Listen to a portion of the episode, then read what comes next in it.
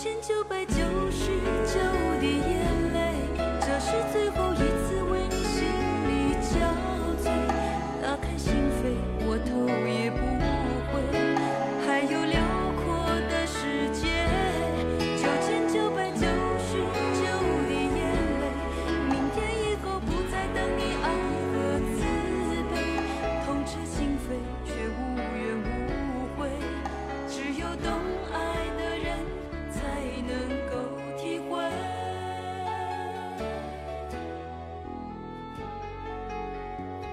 在茫茫人海中，谁遇见了谁，而谁又错过了谁？大家好，这里是小星星网络电台，最美的时光遇见最好的你，而我呢，依然是你们的老朋友蓝七。也许我们已经很久不见，也许你在忙学习或者是工作，很少有时间来听我的节目。不管怎么样，如果有空了。就来听一听，如果没有时间，那么就先忙自己的，不用觉得有多抱歉。今天呢，想和大家聊一聊民国的那些事儿，尤其是民国的一些女子的感情故事，因为会让我觉得很震撼啊。在那样的年代，对于女子来说，本来就是非常辛苦的，更何况是离过婚的女子。之所以会说到这个，大家可能会觉得很奇怪，只是觉得现在有很多人好像会在四十岁左右的时候会去离婚，那这样对一个女子来说是非常艰难的，毕竟四十岁之后再去结婚真的是比较难，而对于男士来说，他们可以娶比他们年轻的，而现在呢，也的确有这样的趋势。很多年轻的会嫁给四十岁左右的人，因为那个年纪的男子大多是功成名就的。有的时候真的觉得，两个人一开始的时候可以共同进退，努力，之前吃过很多苦。当那些苦都过去了，本来要该一起去享受幸福的时候，偏偏在这个时候，就有人经不住诱惑。就有人变心了。在这里呢，只是希望通过一篇文章，告诉那一些比较不幸的离了婚的大龄的女子，还有就是离了婚的女子，亦或者是男子，想告诉大家要坚强，有韧性。那今天和大家分享的这篇文章呢，写的是徐志摩的前妻张幼仪的故事。我相信大家多多少少都有听闻，那么今天呢，这篇文章呢写的非常的详细，通过这篇文章也让大家知道，感情、婚姻虽然有的时候会让我们痛不欲生，但是过后只要我们坚强，我们依然能够让自己的生活多姿多彩，依然能够遇到那一个最懂你的人。这篇文章的名字呢？叫做“人生从来都靠自己成全”。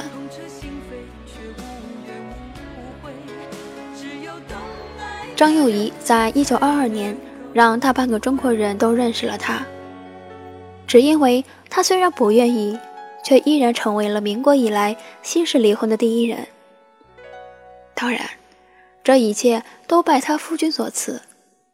张幼仪留下的照片很少。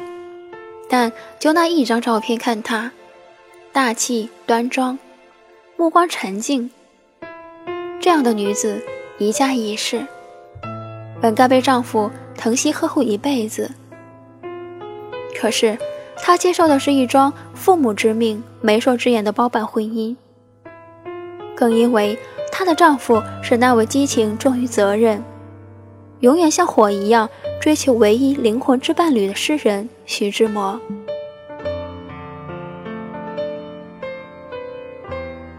他与徐志摩的这场婚姻，从一开始就有着后天难以弥补的先天不足。说到底，他不过是徐志摩反抗被安排命运的牺牲品而已。接受他，就意味着接受旧式婚姻，接受家庭的安排，这与他崇尚的自由恋爱相悖。所以，刚结婚，他就宣称：“我要成为中国第一个离婚的男子。”他果然做到了，在这新婚之夜，就让张幼仪梦都没有来得及做，就枯萎了。而张幼仪也因为徐志摩与林徽因、陆小曼的命运纠缠在一起，成为了民国女子一道奇异的风景线。在最初，想必他对这段未曾谋面的婚姻。但已经听说过家人对才子徐志摩的介绍，加之对家里长辈的信任，他的内心对这段婚姻充满了期待。他想，或许不能没有“画眉深浅入时无”的深情，也可能还没有“读书消得破茶香”的浪漫，但总可以做到彼此相敬如宾吧。而他根本没有想到的是，未来夫君对他的厌弃，是被迫接受这个包办婚姻开始。他看他的照片，略微扫过一眼，就下了定论：乡下土包子。这个土包子的印象就在他的身上落下了印记。面对他，他的眼睛从来是从他的头顶飘过。投向远方，他怨他，但是他没有想过，作为婚姻的另一方，他也同样有承担有付出。彼时，她亦是十六、十七岁的花样女子，是一个女子最梦幻、最美好的年华。有的时候，经不住猜想，如果包办婚姻的对象是林徽因。因为徐志摩对包办婚姻本身的反感厌恶，还有跟着感觉走、寻找灵魂之伴侣的天性，所以结局恐怕也比张幼仪好不了多少。诗人的自我与任性可见一斑。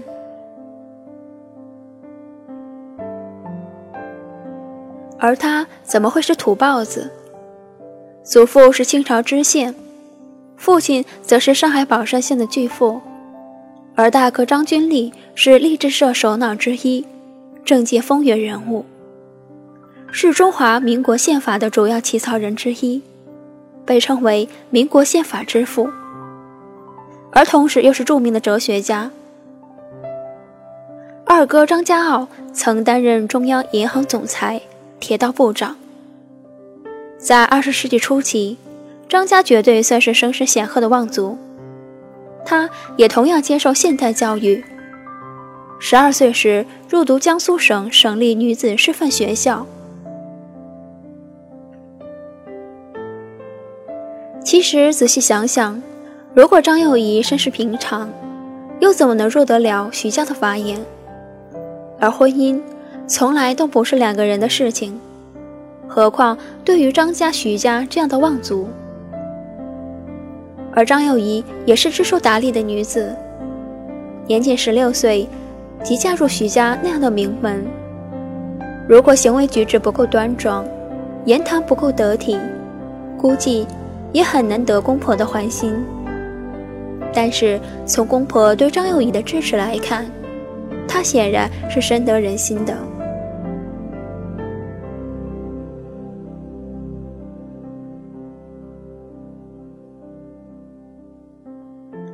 结婚以后，张幼仪很快的怀孕生子，而自认完成了传宗接代的徐志摩，他却迫不及待的离家去北京求学，之后赴美留学。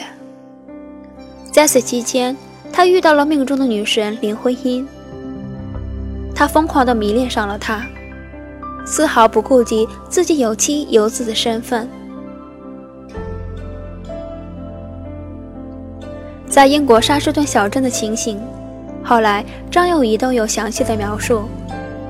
可能是徐志摩不想与他单独相对，他刚去，徐志摩就邀请了一位中国留学生与他们同住。而此时，张幼仪怀孕了。当她怀着一丝期待与喜悦，想告诉徐志摩这个消息的时候，听到的却是他要跟他离婚，而且让他打掉孩子。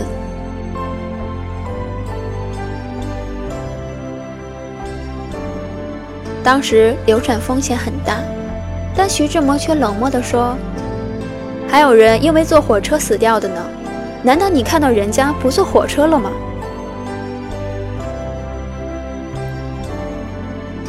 之后，徐志摩就突然从张幼仪的生活中消失，衣服、书籍都还在，甚至眼镜还放在翻开的书页上，但人却再也没有出现。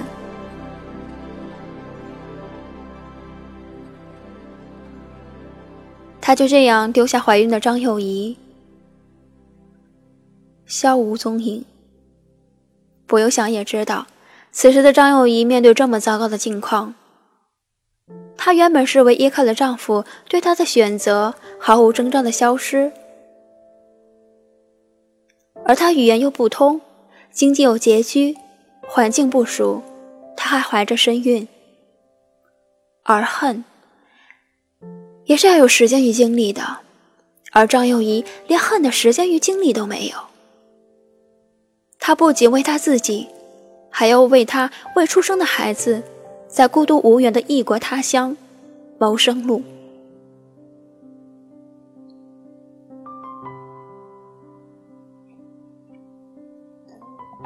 亲情往往永远是一个人最后的温暖与底气。他写信给自己在法国留学的二哥和在德国留学的七弟，在二哥跟七弟的帮助下，他先去了法国，之后又去了德国柏林，并于1912年顺利的生下了次子彼得。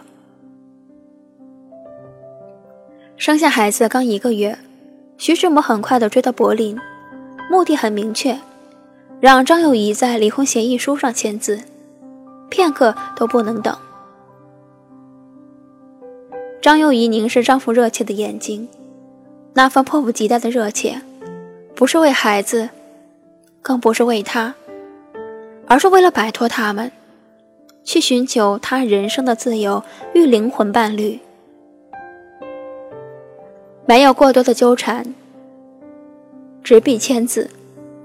有人的傲气外露，以为是骨气，而真正的风骨却是刻在骨头、藏在血肉里的。张幼仪自然是后者，也罢，那就离吧。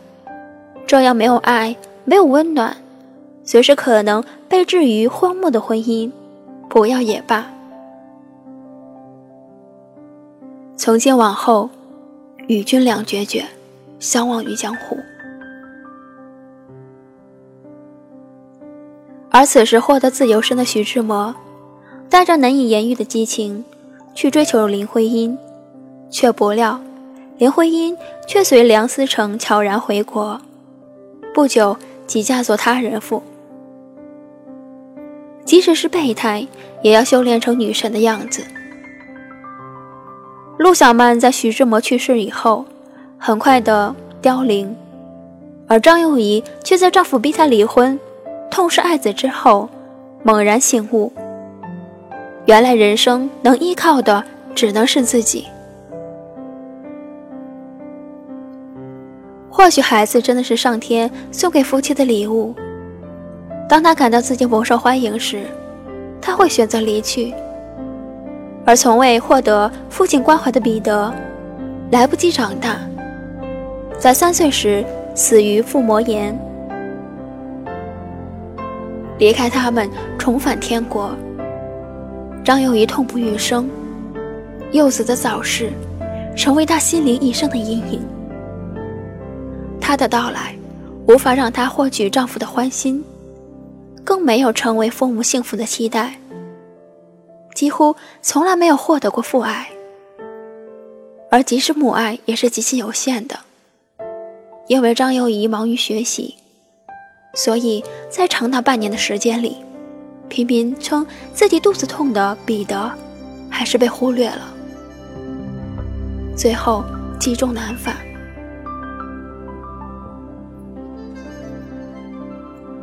在从柏林回国的列车上，窗外有大片生机勃勃的绿色田野。然而，手捧柚子骨灰盒的张幼仪，没有心情欣赏窗外的风光。她的脸上始终是平静的，那是一种陷入死水的宁静。隔着近百年的时光，让我们回望岁月。张幼仪在那趟列车上。对自己从前的惶恐畏惧，期望能依靠丈夫的岁月一去不复返。张幼仪后来自己也承认，她的人生是从柏林回来之后被分成了两段。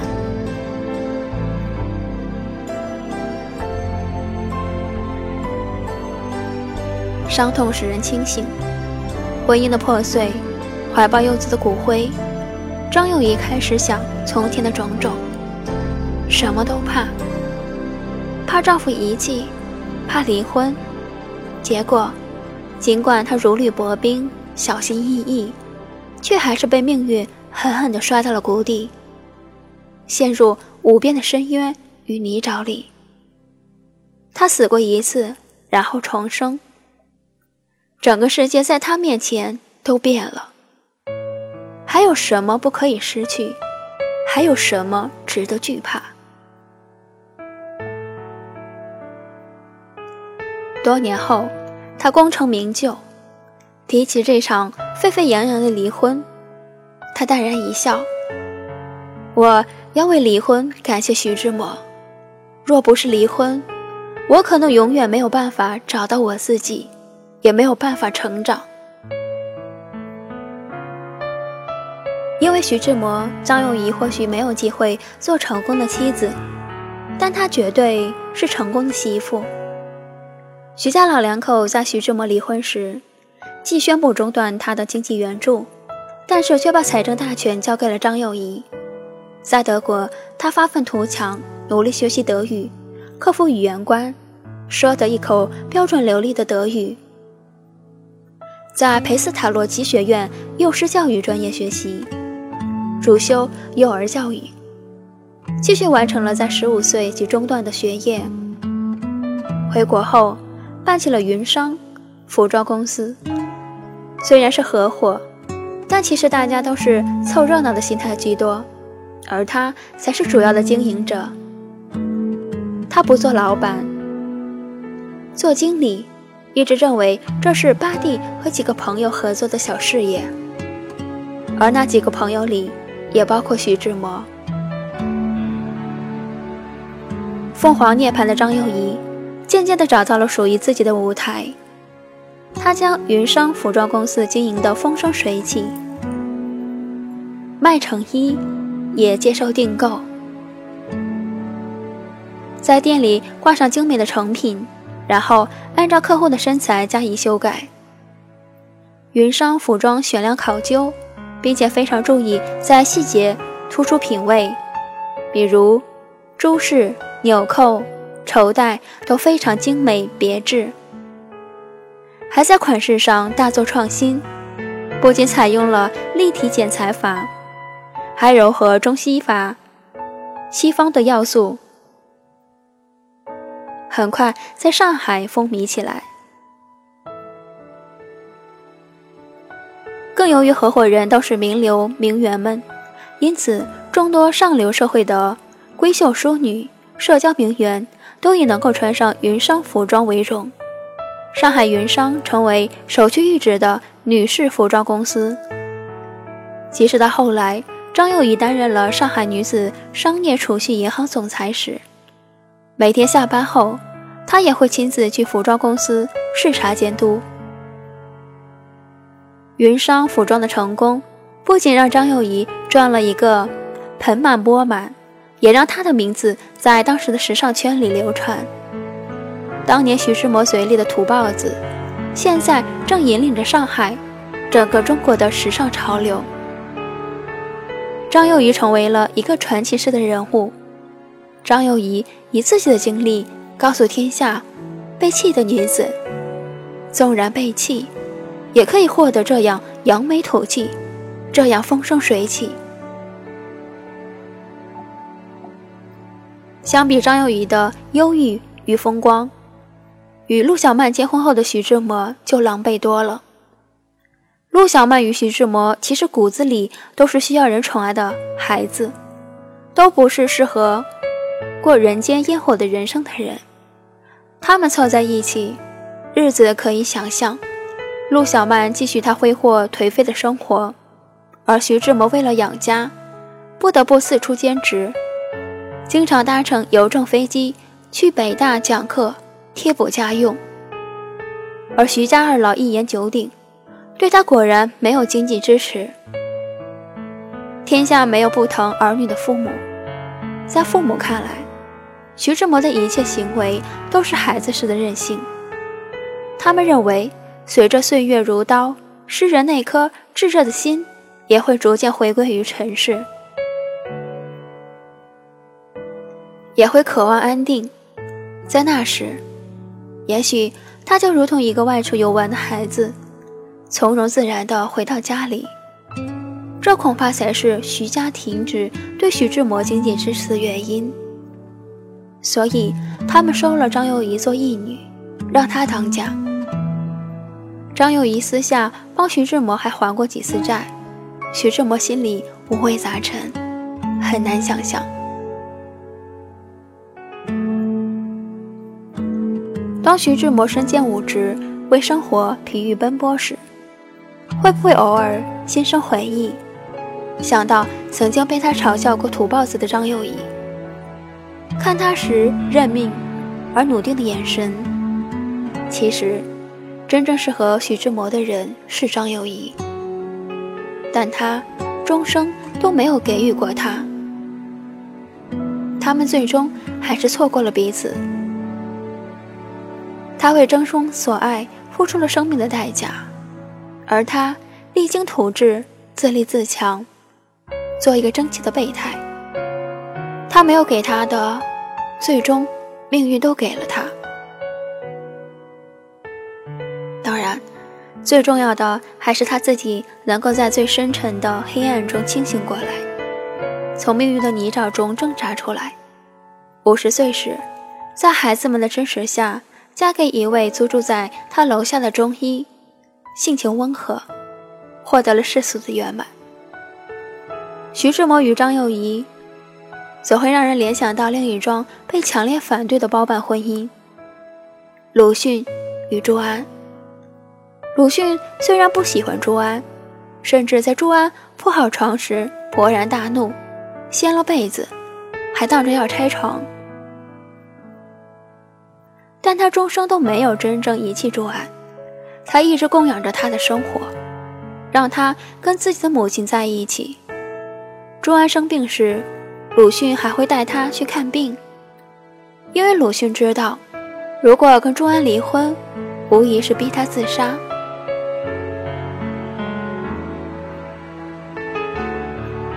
直到鲁迅与许广平同居生子，朱安才彻底放手。称自己也是先生的旧物。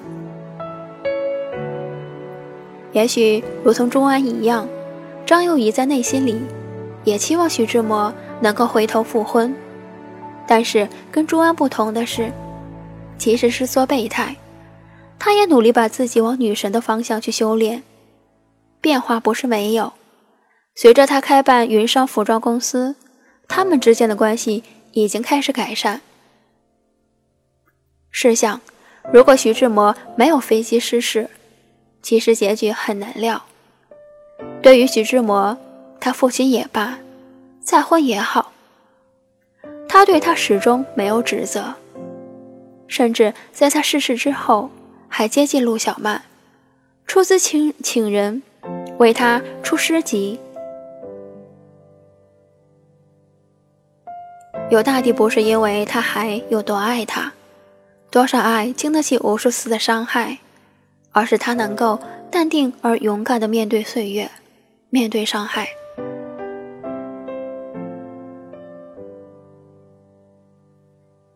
一九二七年，张友仪搬到了四哥张公权在英租界的房子里，并接受东吴大学的邀请，教学生德语。就在他教完一学期德语，打算教第二学期时，上海女子商业储蓄银行突然找到张幼仪，请她出任该银行总裁。这家银行是一些妇女所办，女性职员居多，但由于经营不善，濒临倒闭。上海女子商业银行的董事长是上海先施百货公司经理欧斌的夫人。欧阳慧然，行长兼营业主任则是有着丰富从业经验的严书和，同时他又担任银行总经理，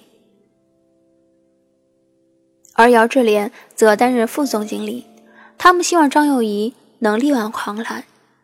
张幼仪当时在妇女界中地位很高，当然，他们选中她还因为他二哥在金融界的地位。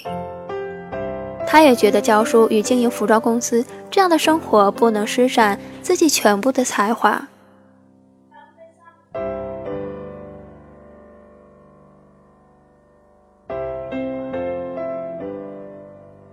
骨子里，他也是个喜欢挑战的人，于是答应了下来。命运此时向张幼仪展开了另一幅画卷，所以，只要有足够的耐心与努力，你要的岁月。终究会给予。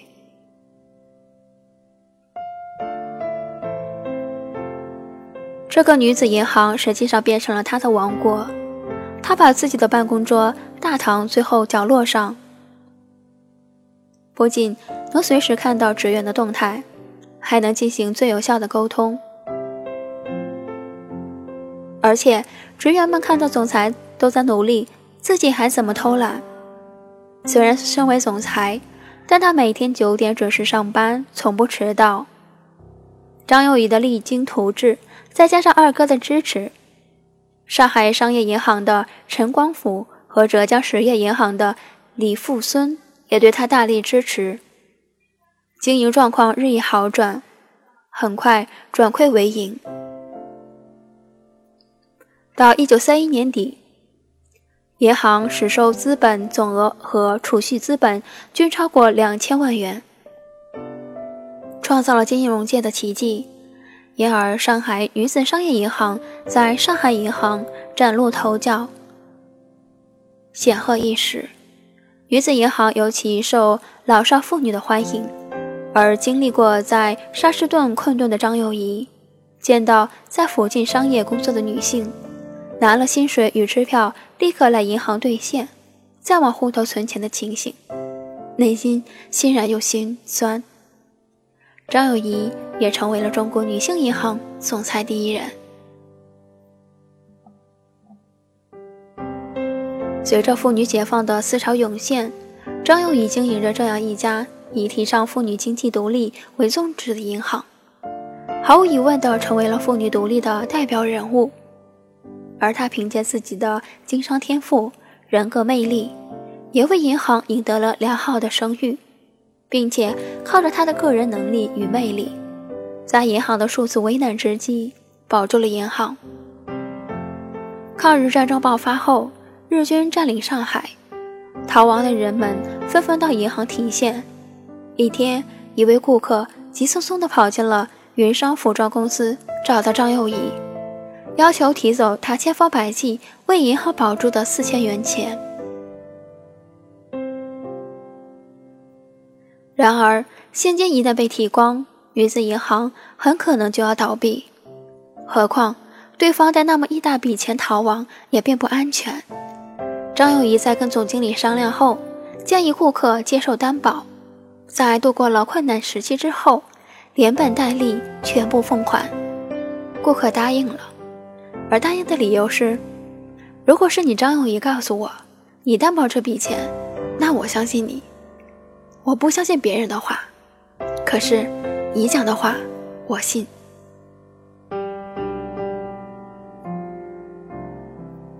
上海女子商业储蓄银行熬过了中国最黑暗、最动荡的时期，直到一九五五年金融业公私合营才宣告结束。一共开办了三十一年，这座银行见证了一个女子的自强、睿智、聪明与深厚。一九四九年后，张幼仪离开大陆，在香港与苏信中一结婚。这一次，她遇到了懂她的人、体贴她的人，两人在香港生活了二十八年。如果没有徐志摩，张幼仪或许就是在家相夫教子的贤妻良母。因为遇见了他，张幼仪被命运推到风口浪尖，让伤口长出人生红色的花朵，名利双收，儿孙绕膝。只是这样的成长，这样的功成名就，是最初的他，十五岁的他想要的人生吗？他不过是憋着一口气，要与他。定格的世界较量，这是自信，也是彪悍，所以他才能够成全自己。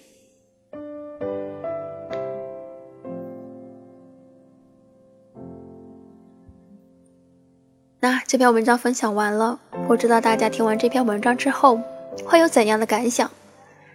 以前的时候呢，总是听徐志摩、林徽因、陆小曼。总是听他们的一些，至少是电视上总是在演。而对于张幼仪，好像提起的也并不是那么多。之前呢，也没有太多的关注，也只是前两天看到这篇文章的时候，真的是大受感动，而且是非常佩服这样的一个女子，尤其是在那样的年代。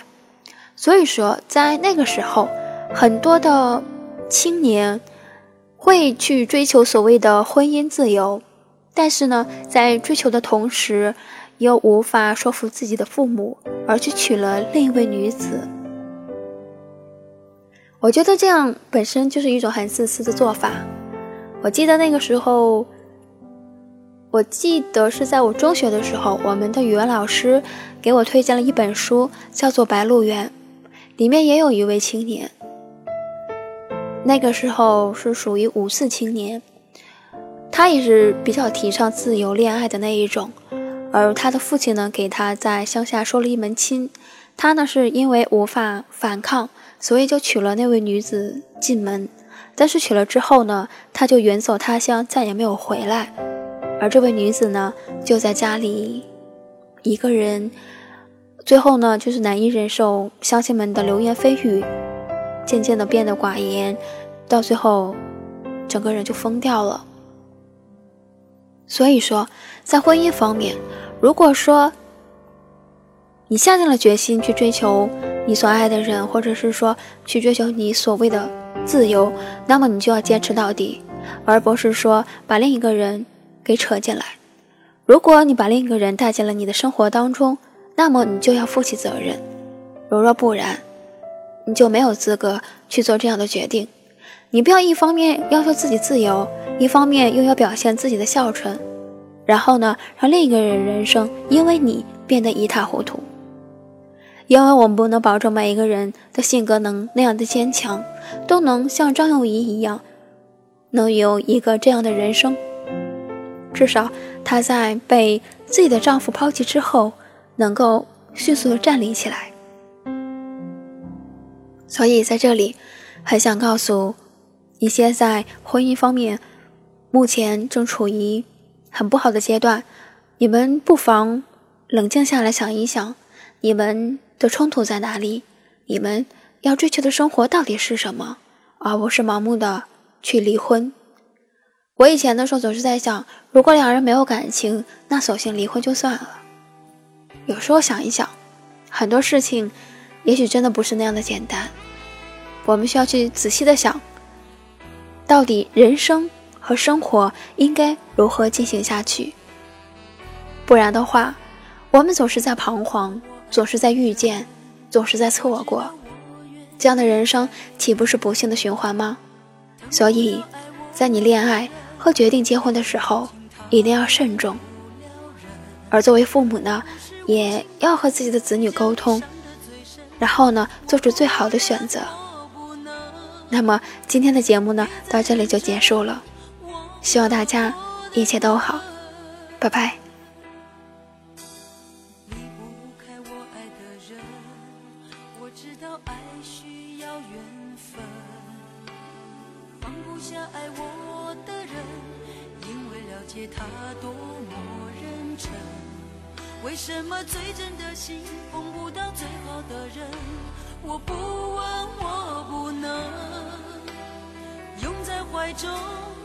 直到他变冷。爱我的人对我痴心不悔，我却为我爱的人甘心一生伤悲。在乎的人始终不对，谁对谁不必虚伪。爱我的人为我付出一切，我却为我爱的人流泪狂乱心碎，爱与被爱同样受罪，为什么不懂拒绝痴情的包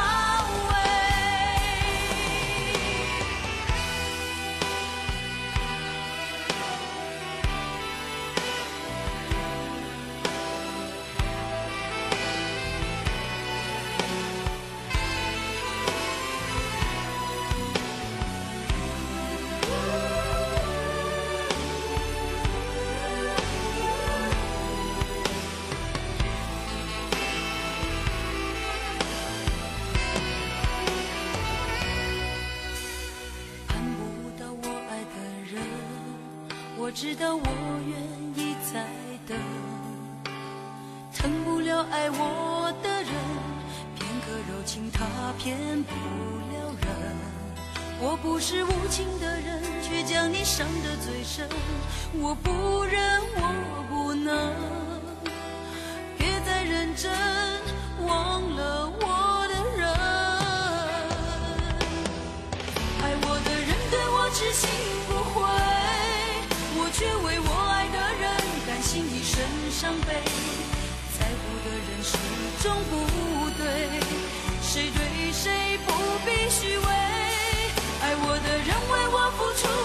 切，我却为我爱的人流泪狂乱心碎，爱与被爱同样受罪，为什么